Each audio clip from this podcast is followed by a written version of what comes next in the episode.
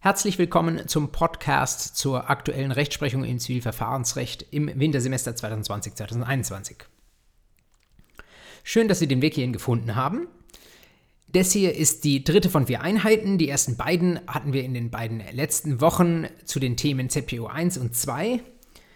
Heute geht es um Rechtsberatung und Rechtsgestaltung und in der abschließenden Einheit in der nächsten Woche wird es dann um das Insolvenzrecht gehen.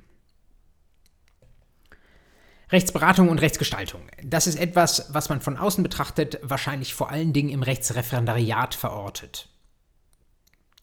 Da müssen Sie nicht nur ein Urteil schreiben, sondern da müssen Sie auch die von vielen gefürchtete Anwaltsklausur schreiben und aus der Perspektive einer Anwältin vielleicht einen Schriftsatz entwerfen, mit dem es in einem konkreten Verfahren im Sinne Ihrer Mandantin weitergehen soll.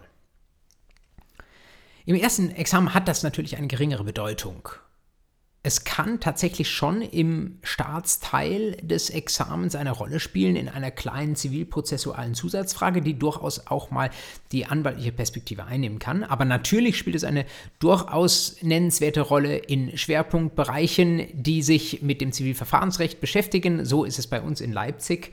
Da ist es auch wahrscheinlich so, dass sich eine Klausur nicht komplett oder auch nicht zu 50 oder 60 Prozent mit dem Bereich, mit dem wir uns heute befassen, beschäftigen wird. Aber trotzdem eine Zusatzfrage oder auch nur eine Perspektive, mit der eine bestimmte Frage gestellt wird. Die müssen und dürfen Sie erwarten und deswegen ist es, glaube ich, gut, dass man sich einmal auf den anwaltlichen Stuhl gesetzt hat.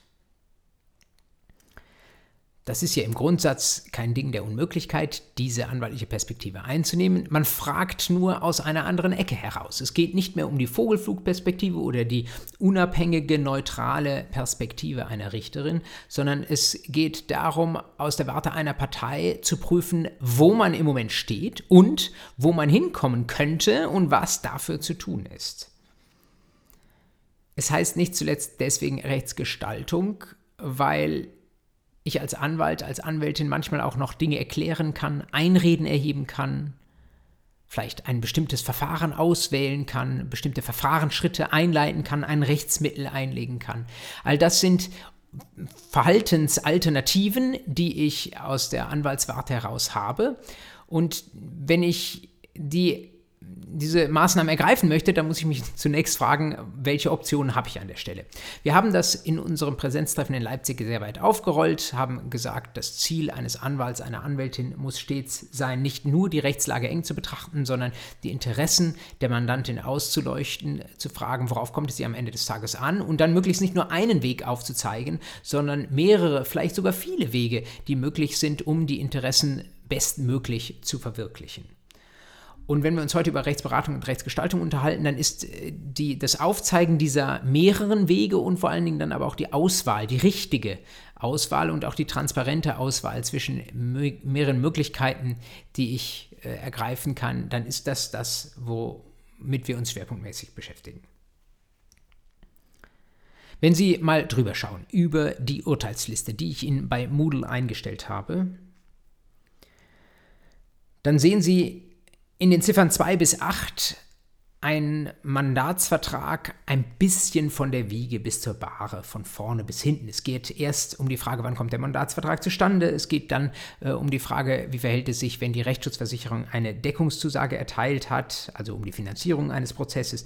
Dann äh, geht es darum, wie, welchen Sachverhalt ich aufnehme von meinem Mandanten. Dann geht es äh, darum, was ich tun muss, welche Einreden ich vielleicht erheben muss, Verjährung, ähm, wie ich umgehen muss, wenn ich ein Rechtsmittel einlege oder einlegen kann kann, wie ich mit Anschlussfragen umgehe oder wer überhaupt alles von meiner Rechtsberatung, vom Schutzbereich unseres Mandatsvertrags erfasst ist.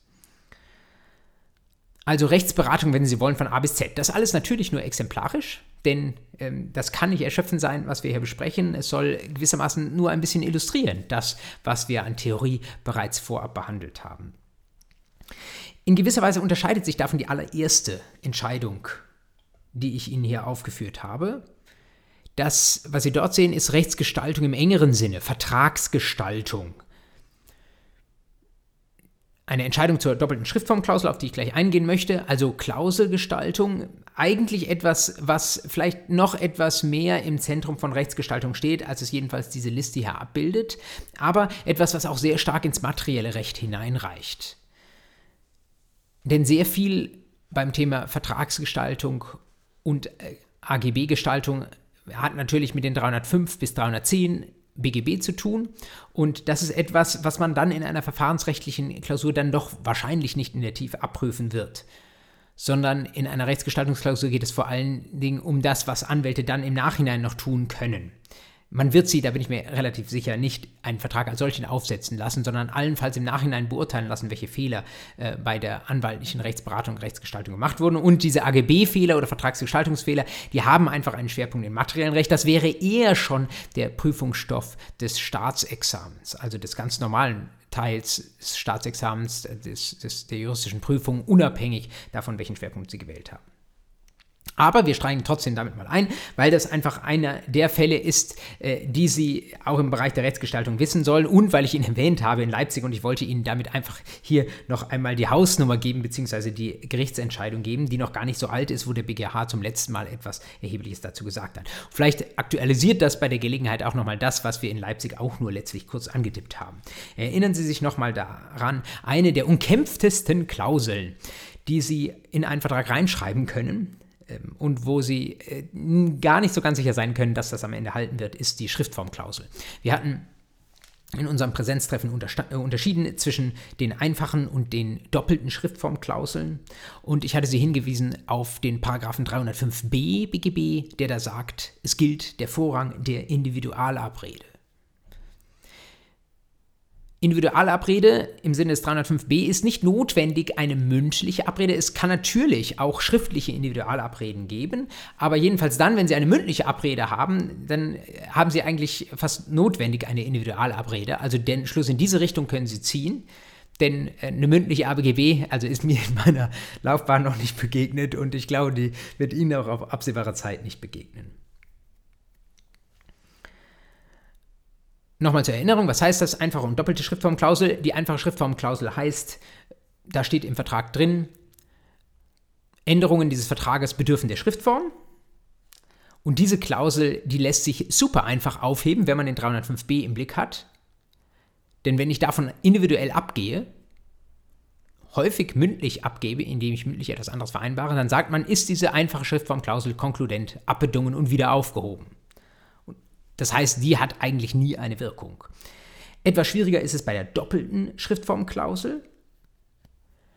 Bei der doppelten Schriftformklausel steht nicht nur drin, diese äh, Vertragsänderungen, Änderungen dieses Vertrages sollen nur in Schriftform erfolgen dürfen, sondern da steht nachher in einem zweiten Satz auch noch drin, Änderungen auch dieser Klausel bedürfen ebenfalls der Schriftform. Ein bisschen doppelt gemoppelt. Die Klausel will sich also weniger wegstreichbar machen. Aber auch da müssen wir über 305b diskutieren. Und ich hatte Ihnen gesagt, bei dieser doppelten Schriftformklausel, da gibt es Vertreter, die sagen, äh, ja, sowas ist äh, durchaus möglich, das kann mal halten. Wenn Sie auf diese Entscheidung draufschauen, ich weiß gar nicht, ob Sie die nachschlagen müssten, aber dann will ich Ihnen nur berichten, ähm, dass die doppelte Schriftformklausel eigentlich äh, auch nur dann hält, wenn Sie eine Individualvereinbarung haben. Das heißt, wenn Sie nicht im AGB-Bereich sind. Wenn also diese doppelte Schriftformklausel eine ist, über die die Parteien verhandelt haben, gesprochen haben und sie dann vielleicht irgendwie gemeinsam hingeschrieben haben und keine Wiederholung dieser Klausel irgendwo im Raum steht. Wenn das der Fall ist, was selten sein wird, dann kann natürlich ein späteres, vielleicht mündliches, vielleicht schriftliches Abgehen von dieser Klausel nicht mehr die Anwendung des 305b rechtfertigen, weil ja schon die erste Klausel dieser Art dann eine Individualvereinbarung ist. Aber das ist eben nicht der Standardfall. Der Standardfall ist derjenige, dass die Schriftformklausel wirklich eine Klausel, eine echte AGB ist. Und wenn sie das ist, dann muss sie nicht nur äh, sie einerseits an 305b zu messen, aber auch zusätzlich am 307. Und ähm, wenn Sie das vielleicht noch aus dem AGB-Recht in Erinnerung haben, in 307 Absatz 2 Nummer 1 steht was drin vom Abgehen vom gesetzlichen Leitbild. Und dieses Leitbild an der Stelle ist der 305b. Man kann solche doppelten Schrift Schriftform RGB kann man schon am 305b alleine scheitern lassen, aber wenn man es nochmal irgendwie sicherer machen will, um die Klausel zu kippen, dann können Sie das mit dem Abgeben vom gesetzlichen Leitbild begründen, können sagen, der 305b, der setzt, stellt dieses Leitbild auf und von diesem Leitbild darf ich nicht im AGB abweichen, ansonsten ist es etwas, was der 307 uns glasklar sagt, ist unwirksam.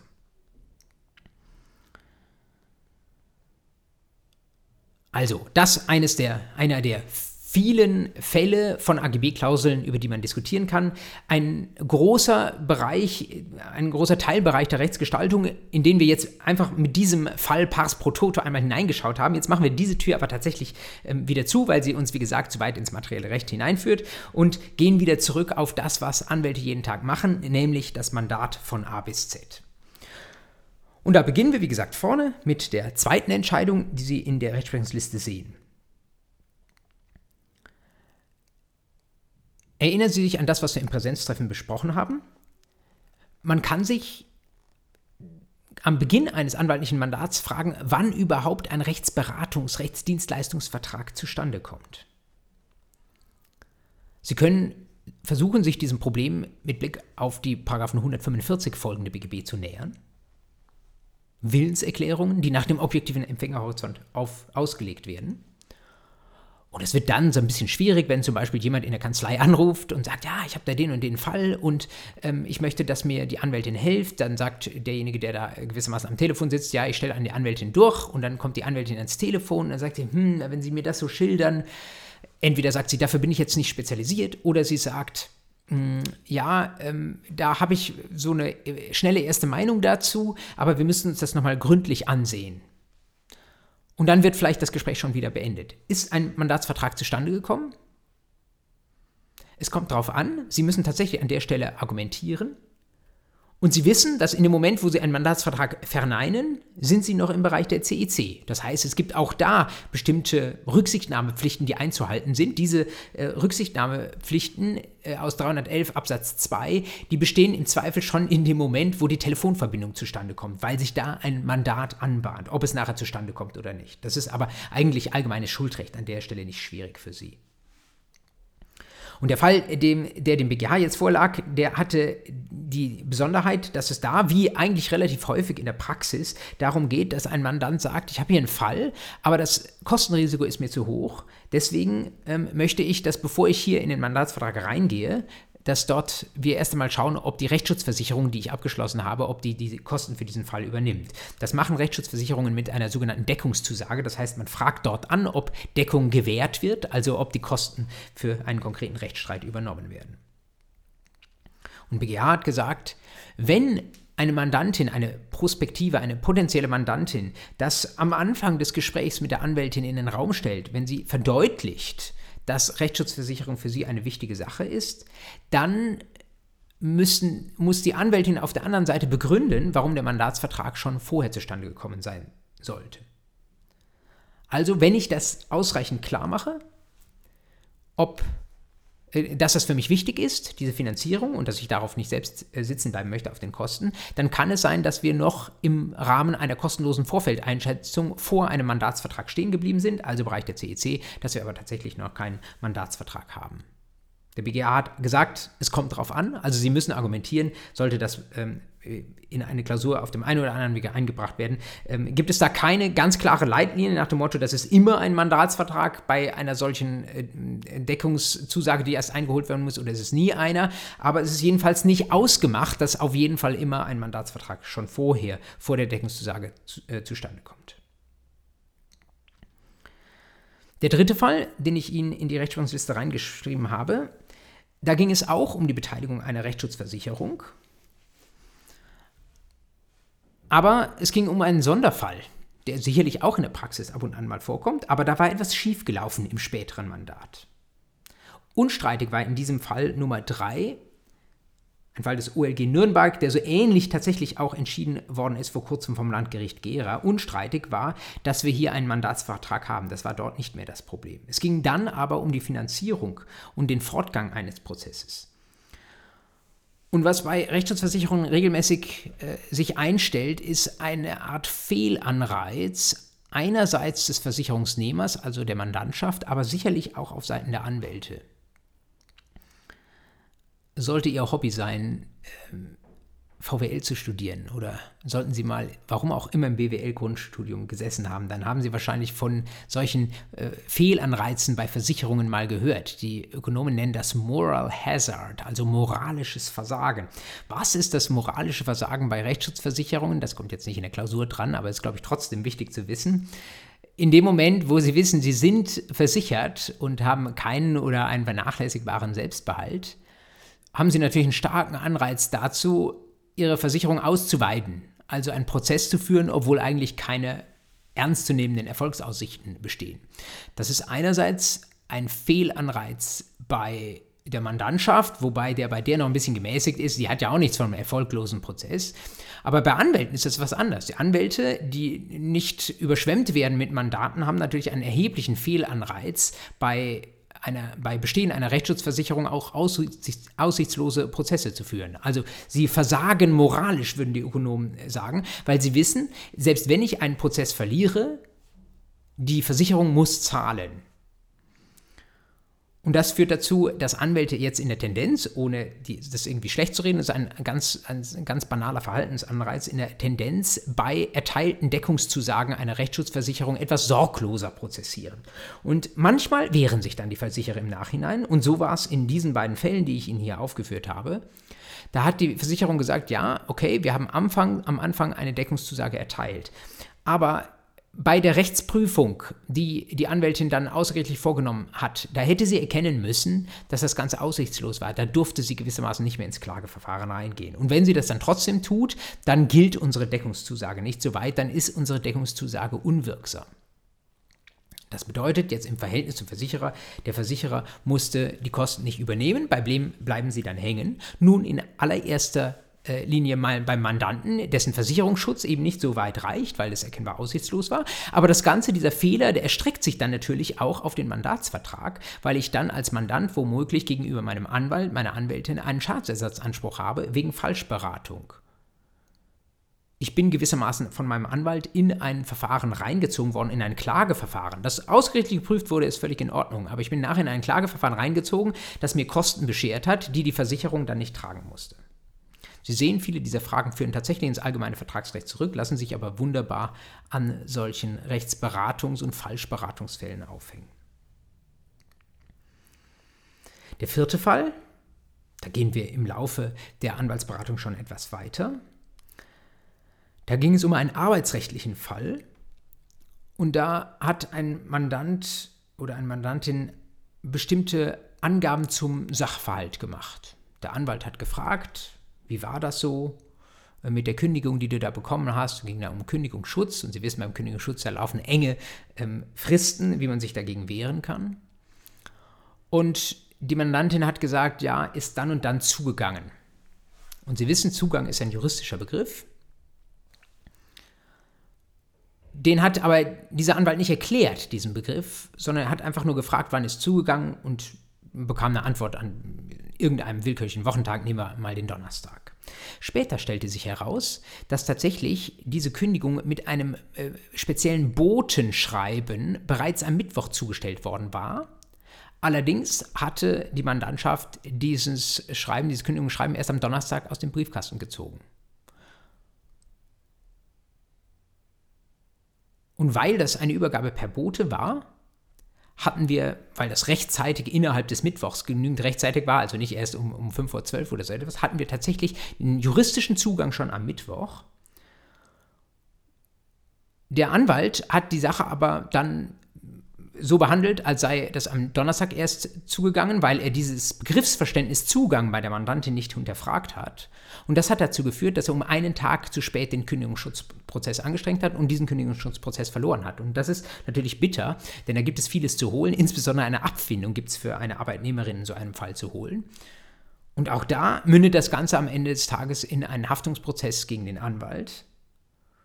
Und da hat der BGH gesagt, das ist eine Pflichtverletzung, lieber Anwalt. Du darfst nicht unterstellen, dass juristische Begriffe, die du in deinem Mandantengespräch verwendest, dass die glasklar ähm, verstanden werden, sondern du musst das abklopfen. Du musst äh, schauen, ob das richtig verstanden wurde. Du musst vielleicht nochmal nach Details fragen und musst ähm, der Mandantschaft auf den Zahn fühlen und musst vielleicht dann auch rauskriegen, wo sie an der einen oder anderen Stelle vielleicht auch einen Begriff äh, fehlgedeutet hat. Das ist deine Pflicht. Du hast eine Laien vor dir und keinen Profi. Und wenn du diese Pflicht verletzt, dann machst du dich im Grundsatz ihr gegenüber schadensersatzpflichtig. Die fünfte Entscheidung auf meiner Liste ist auch ein Thema, was wir schon kurz angesprochen haben in unserem Präsenztreffen in Leipzig. Ich hatte Ihnen gesagt, eine Sache, die häufig zu tun ist, wenn es um Rechtsberatung geht, ist, dass Sie verschiedene Optionen erwägen und dass Sie auch überlegen, was muss ein Anwalt tun, damit Rechte nicht nur durchgesetzt werden, sondern ein Stück früher, damit Rechte auch gewahrt werden. Und einer der absoluten Klassiker in diesem Bereich ist, dass ich die Einrede der Verjährung erheben muss. Einerseits Einrede der Verjährung aus der Warte der Person, die einen Anspruch, sich mit einem Anspruch konfrontiert sieht. Andererseits ist Verjährung aber auch ein Thema für diejenige Person, die einen Anspruch geltend macht. Denn da bin ich natürlich daran interessiert, dass die Verjährung noch nicht eingetreten wird, ist. Und wenn vielleicht mein Anspruchsgegner mir die Verjährung entgegenhält, dann muss ich als Rechtsberater natürlich wissen, was sind die Gründe, warum vielleicht die Verjährung noch nicht eingetreten ist. Zum Beispiel, weil die, der Lauf der Verjährung unterbrochen wurde. Stichwort Hemmung der Verjährung, 203, 204 BGB. Und erinnern Sie sich noch, ich hatte Ihnen, ich glaube, das liegt sogar schon zehn Tage zurück, in ähm, Leipzig gesagt, der 204 ist eigentlich sogar etwas einfacher zu verstehen. Da geht es darum, dass ich vor irgendeine äh, Institution der Rechtspflege gezogen bin, sei es eine Gütestelle oder ein Gericht oder Musterfeststellungsklage, sonst, sonst etwas, und dass ich dort meinen Anspruch geltend gemacht habe. Wenn das der Fall ist, ist es klar, die Dauer dieses Verfahrens darf in die Verjährungszeit nicht rein äh, reinzählen. Das heißt, da wird die Verjährung gehemmt. Und dann gibt es den anderen etwas, etwas kürzeren, aber etwas schwerer zu verstehenden Tatbestand des 203 BGB. Und da steht drin, solange Verhandlungen laufen, ist die Verjährung gehemmt. Und Sie erinnern sich, ich hatte Ihnen gesagt, Verhandlungen heißt, da müssen beide Seiten mitwirken. Und es reicht nicht, dass ich einfach einseitig Ansprüche geltend mache. Das, das sind keine Verhandlungen im Sinne des 203. Und der Fall, den der BGH jetzt hier in der Entscheidung Nummer 5 zu lösen hatte, war einer, wo es unstreitig Verhandlungen gab. Aber dann ist die Frage gewesen, wann hört denn diese Hemmung auf? Wann hören die Verhandlungen auf? Und in diesem Fall war etwas passiert, was regelmäßig passiert. Äh, es gibt so ein bisschen Ping-Pong-Spiel zwischen den ähm, anspruchsgeltend machenden Schreiben der Anspruchsstellerseite und den Verteidigungsschreiben der Anspruchsgegnerseite. Und irgendwann, wie man sagt, schläft das Ganze ein.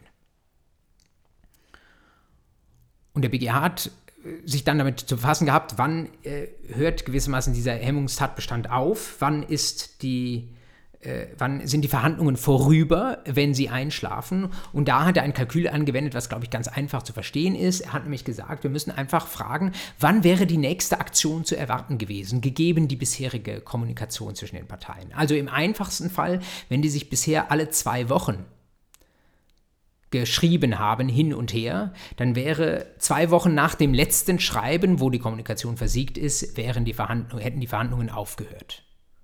Und das löst dann das Ende äh, der Hemmung aus. Das folgt noch nicht auf dem Fuße, sondern mit einer gewissen zeitlichen Verzögerung. Ähm, aber das ist gewissermaßen das Ende der Verhandlungen. Es wird dann schwerer natürlich, wenn die Kommunikation nicht ganz gleichmäßig erfolgte, dann muss man wahrscheinlich so eine Art Mittelwert bilden. Also ähm, wenn äh, die Parteien sich hin und her geschrieben haben, teilweise mit einem Zweitagesabstand, aber teilweise auch mit einem Vier-Wochen-Abstand, dann muss man tatsächlich aufgrund der äußeren Umstände irgendwie ein Datum greifen wo man sagt, hier spätestens jedenfalls wäre das nächste Schreiben zu erwarten gewesen und wenn es dann nicht kommt, dann haben wir ab dem Moment das Ende, das Einschlafen der Verhandlungen. Bei der sechsten Entscheidung, die in der Liste drin steht, eine Entscheidung des OLG Hamburg, die jetzt noch kein Jahr alt ist, da geht es jetzt schon um das Verhältnis zwischen Anwalt und Mandantschaft in der nächsten oder in Richtung der nächsten Instanz.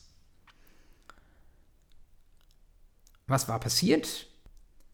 Ein Anwalt hatte mit seinem Mandanten die Einlegung eines Rechtsmittels besprochen. Und wie sich das gehört, ist es natürlich nicht die einzige Option, dieses Rechtsmittel einzulegen gegen eine Entscheidung, die ein, mit der man beschwert ist, sondern man kann es natürlich auch sein lassen. Das ist gewissermaßen das einfachste A und B an verschiedenen Verhaltensmöglichkeiten, die ich habe. Rechtsmittel einlegen oder kein Rechtsmittel einlegen. Und natürlich ist es so, dass Anwälte mit so einem Rechtsmittel Geld verdienen, weil sie, das hatten wir im Kostenrecht in der letzten Einheit auch schon besprochen, weil sie ihr Geld unabhängig davon verdienen, ob sie in der Sache Erfolg haben oder nicht. Also besteht ein Anreiz dafür, auch schwache Fälle eine Instanz weiterzuziehen. Und weil dieser Anreiz besteht, ähm, das führt jetzt nicht dazu, dass in der Praxis die Anwälte, die da die Beratung mit Blick auf das Rechtsmittel erteilen, dass die eine Risikoaufklärung völlig unterlassen. Äh, aber es besteht jedenfalls ein Anreiz dazu, dass sie bei den Risiken so ein bisschen untertreiben. Risiken, die mit der Einlegung des Rechtsmittels verbunden sein können. Und das hatte ein Anwalt gemacht in dieser Entscheidung des OLG Hamburg. Und das hatte dann zu der, ja, wie es kommen musste, kam es natürlich auch, das Rechtsmittel ging verloren und äh, der Mandant hatte nicht gewissermaßen nicht nur den Nachteil aus der erstinstanzlichen Entscheidung, sondern hatte vor allen Dingen noch die dicken Kosten aus der zweiten Instanz, wo er komplett unterlegen war. Und dann hat er versucht, diese Kosten vom Anwalt wiederzuholen, weil er gesagt hat, das ist eine Beratungspflichtverletzung, wenn du die Risiken, die mit der Einlegung des Rechtsmittels verbunden sind, wenn du die nicht angemessen darstellst. Und da hat das OLG Hamburg dem Mandanten Recht gegeben. Es ließ sich im Nachhinein nachvollziehen, das ist häufig sonst in der Praxis äh, eine, Schwierigkeit, aber in diesem Fall ließ sich im Nachhinein nachvollziehen, inwieweit der Anwalt beraten hatte und welche Risiken er dargestellt hatte. Und das war grob von dem entfernt, was eigentlich äh, an Risiken da war. Es war also eine deutliche Untertreibung. Und da hat das OLG Hamburg gesagt, ja, pflichtpflichtig. Deswegen, dann ist äh, tatsächlich eine Vermutung dafür da, dass sich der, äh, dass sich der Mandant anders entschieden hätte, wenn er äh, gewusst hätte, welche Risiken tatsächlich mit dem Rechtsmittel verbunden gewesen wären. Und deswegen ist der Schaden, der ihm durch die Kosten in der nächsten Instanz entstanden äh, ist, der ist kausal darauf zurückzuführen, dass diese Beratung unvollständig oder unausgewogen, also Schadensersatz.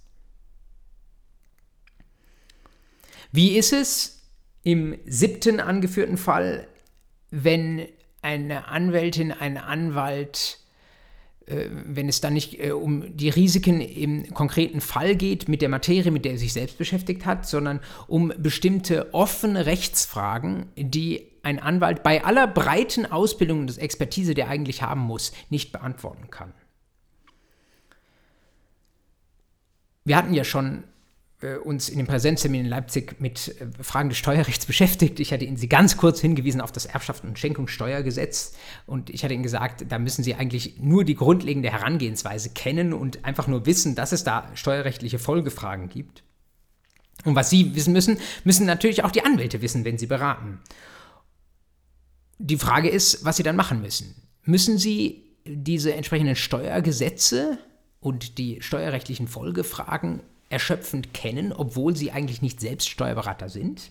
Nein, sagt der BGH, das müssen sie nicht. Aber was sie sehr wohl müssen, ist, dass sie auf steuerrechtliche Folgefragen hinweisen und wenn sie das selbst nicht beurteilen können, es gibt ja Anwälte, die gleichzeitig Steuerberater sind, aber wenn man das halt nicht ist, dann muss man darauf hinweisen, dass wir hier vielleicht tatsächlich jemanden aus den steuerberatenden Berufen hinzuziehen müssen, weil ich das als Anwalt, der da nicht versiert ist, nicht erschöpfend beurteilen kann.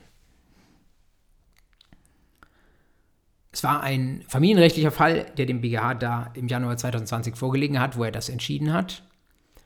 Und das ist einer der Fälle, wie auch übrigens im Erbrecht oder wenn es um vorweggenommene Erbfolge geht.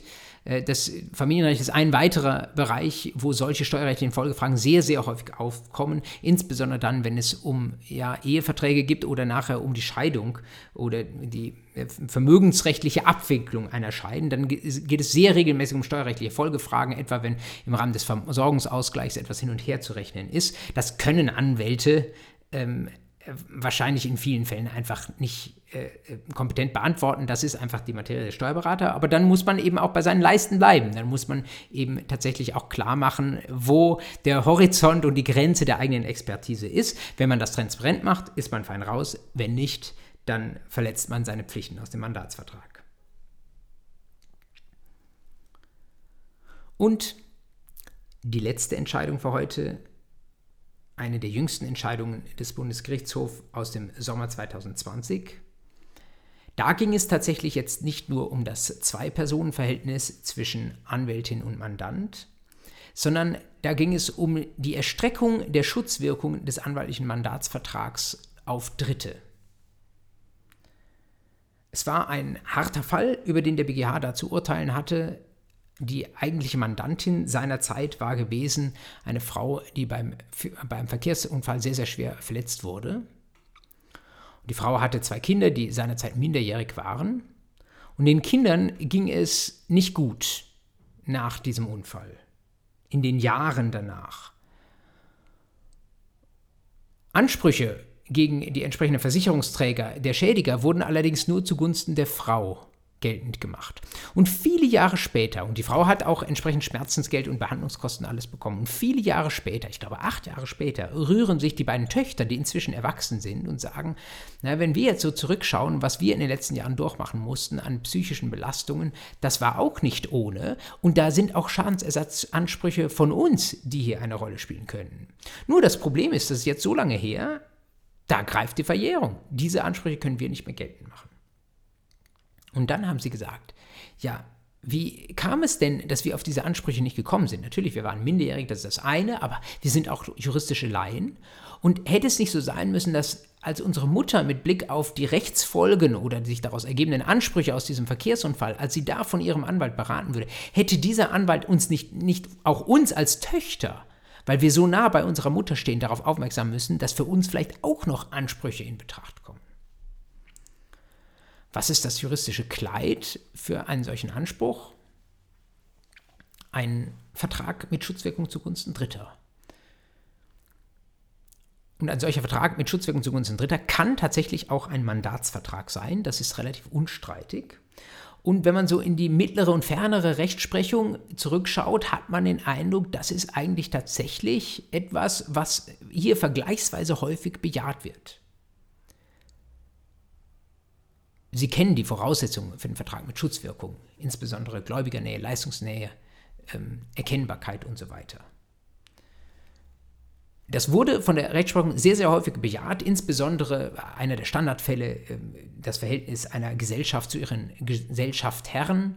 Also wenn die Gesellschaft selbst äh, die, äh, die Mandantin ist, dann ist die Frage, muss vielleicht der Anwalt doch auch äh, mit Blick auf Ansprüche der Gesellschaft da mitberaten? Ist ein bisschen streitig, aber solche Fragen wurden in der Vergangenheit eher äh, schutzwirkungsfreundlich beurteilt. Also man hat relativ schnell einen Vertrag mit Schutzwirkung, einen Mandatsvertrag mit Schutzwirkung zugunsten Dritter angenommen.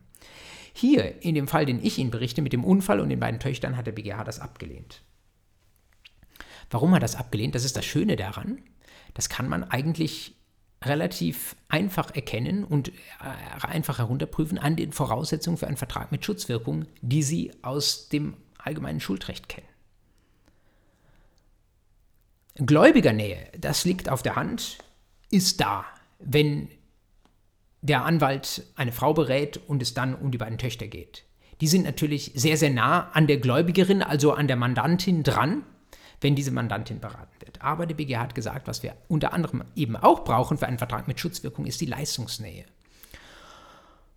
Und jetzt kommt es dann darauf an, sind denn die beiden Töchter tatsächlich mit der Leistung dieses Anwalts bestimmungsgemäß in Berührung gekommen? Und da hat der BGH gesagt, nein, das sind sie nicht. Warum? Weil dieser Mandatsvertrag von vornherein darauf angelegt war, die Ansprüche der Mutter durchzusetzen zu prüfen und durchzusetzen. Das heißt, der Mandatsvertrag war sofort von vornherein nur auf die Person der Mutter zugeschnitten und auf die Ansprüche, die sie konkret haben konnte. Auf mehr war er nicht zugeschnitten und mit der Rechtsberatung mit Blick auf diese Ansprüche hatten die Töchter nichts zu schaffen. Nur weil der, Anspruch, äh, weil der Anwalt gesagt hat, ja, äh, liebe Frau so und so, Sie haben einen Anspruch auf Behandlungskosten in Höhe von 100.000 Euro und in Höhe auf, von Schmerzensgeld in Höhe von 20.000 Euro. Nur weil er der Mutter geholfen hat, diesen Anspruch geltend zu machen, hatten die Töchter damit doch nichts zu tun. Die waren nicht Nutznießer dieses Anspruchs, auch nicht indirekt. Und deswegen waren sie ganz weit entfernt von dieser Leistung, die der Anwalt erbracht hat. Kann man das auch anders sehen?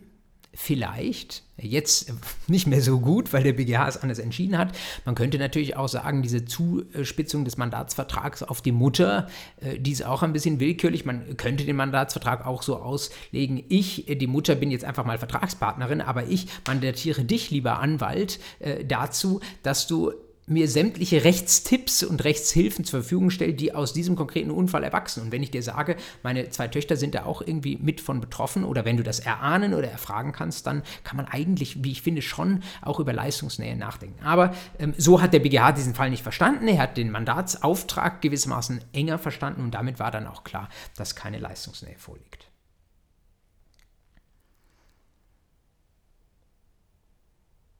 Was sehen Sie am Ende dieser Liste? Vieles von dem, was jetzt Fälle sind, die die Gerichte mit Blick auf Rechtsberatung und Rechtsgestaltung beurteilt haben, ist eigentlich für sie keine Hexerei. Zweifelsohne, ich habe Ihnen die Fälle erspart, die sich jetzt mit dem Rechtsdienstleistungsgesetz oder der Bundesrechtsanwaltsordnung beschäftigen, aber das sind tatsächlich auch nicht diejenigen Fälle, die bei Ihnen in die Klausur drankommen. Das wird man von Ihnen nicht verlangen, dass Sie diese Gesetze kennen. Die sind für die Praxis wichtig und es ist total toll, wenn Sie sich im Rechtsreferendariat damit beschäftigen, aber das ist tatsächlich äh, nicht das, was in Ihrer Klausur in einer, äh, vielleicht einer Anschlussfrage mal zum Gegenstand gemacht werden wird, sondern äh, was für Sie wichtig ist, ist, dass Sie sich aus der Warte einer Anwältin richtig verhalten, dass sie transparent informieren, dass sie sehr klar sagen, ähm, was sind die Chancen, die mit der Durchsetzung eines Anspruchs verbunden sind, was sind die Risiken. Habe ich jetzt nicht in die Rechtsprechung reingebaut, aber andere Risiken, äh, äh, über die wir jetzt nicht gesprochen haben, wären natürlich auch Beweisrisiken. Auch das könnte man Ihnen mal in eine Klausur aufbauen, dass da drin steht, es ist unklar, ob der Zeuge äh, X in der Berufungsverhandlung das und das sagen wird. Und dann zählt immer nur Aufklärung und Transparenz. Wenn Sie das dann klar sagen und das in die Beantwortung der Frage auch reinschreiben, ähm, dann äh, ist es am Ende äh, der Ball im Feld der Mandantschaft zu entscheiden. Sie müssen als Anwältin ihren Mandanten die Entscheidung nicht abnehmen. Das sind wirtschaftliche Entscheidungen häufig auch, die soll die Mandantschaft sehr alleine treffen, sondern ihr Job ist es, die Entscheidung vorzubereiten, indem sie den Sachverhalt umfassend aufklären mit guten Fragen und mit einem Interesse für Details, indem sie dann die Rechtslage prüfen, sehen, wo Gestaltungsspielraum ist und dann die verschiedenen Optionen, das, was man machen kann, vor ihrer Mandantin aufbauen und sie, die Mandantin aber selbst wählen lassen.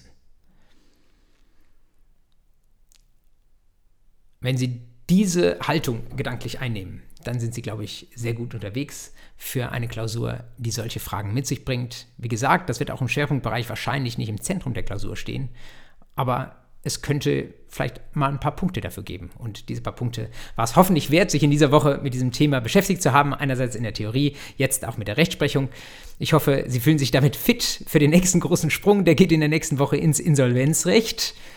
Das ist nochmal eine ganz große neue Materie, in der sich im Moment tatsächlich auch sehr viel tut. Es gibt neue ähm, Gesetzgebungsvorschläge, die auf dem Tisch liegen und die in dieser Legislaturperiode noch durchkommen sollen. Damit werden wir uns am nächsten Dienstag in Leipzig beschäftigen. Ich freue mich, wenn Sie mit dabei sind und die entsprechende Rechtsprechung gibt es dann am Ende der nächsten Woche genau an dieser Stelle. Bis dahin ein gutes Wochenende und studieren Sie schön.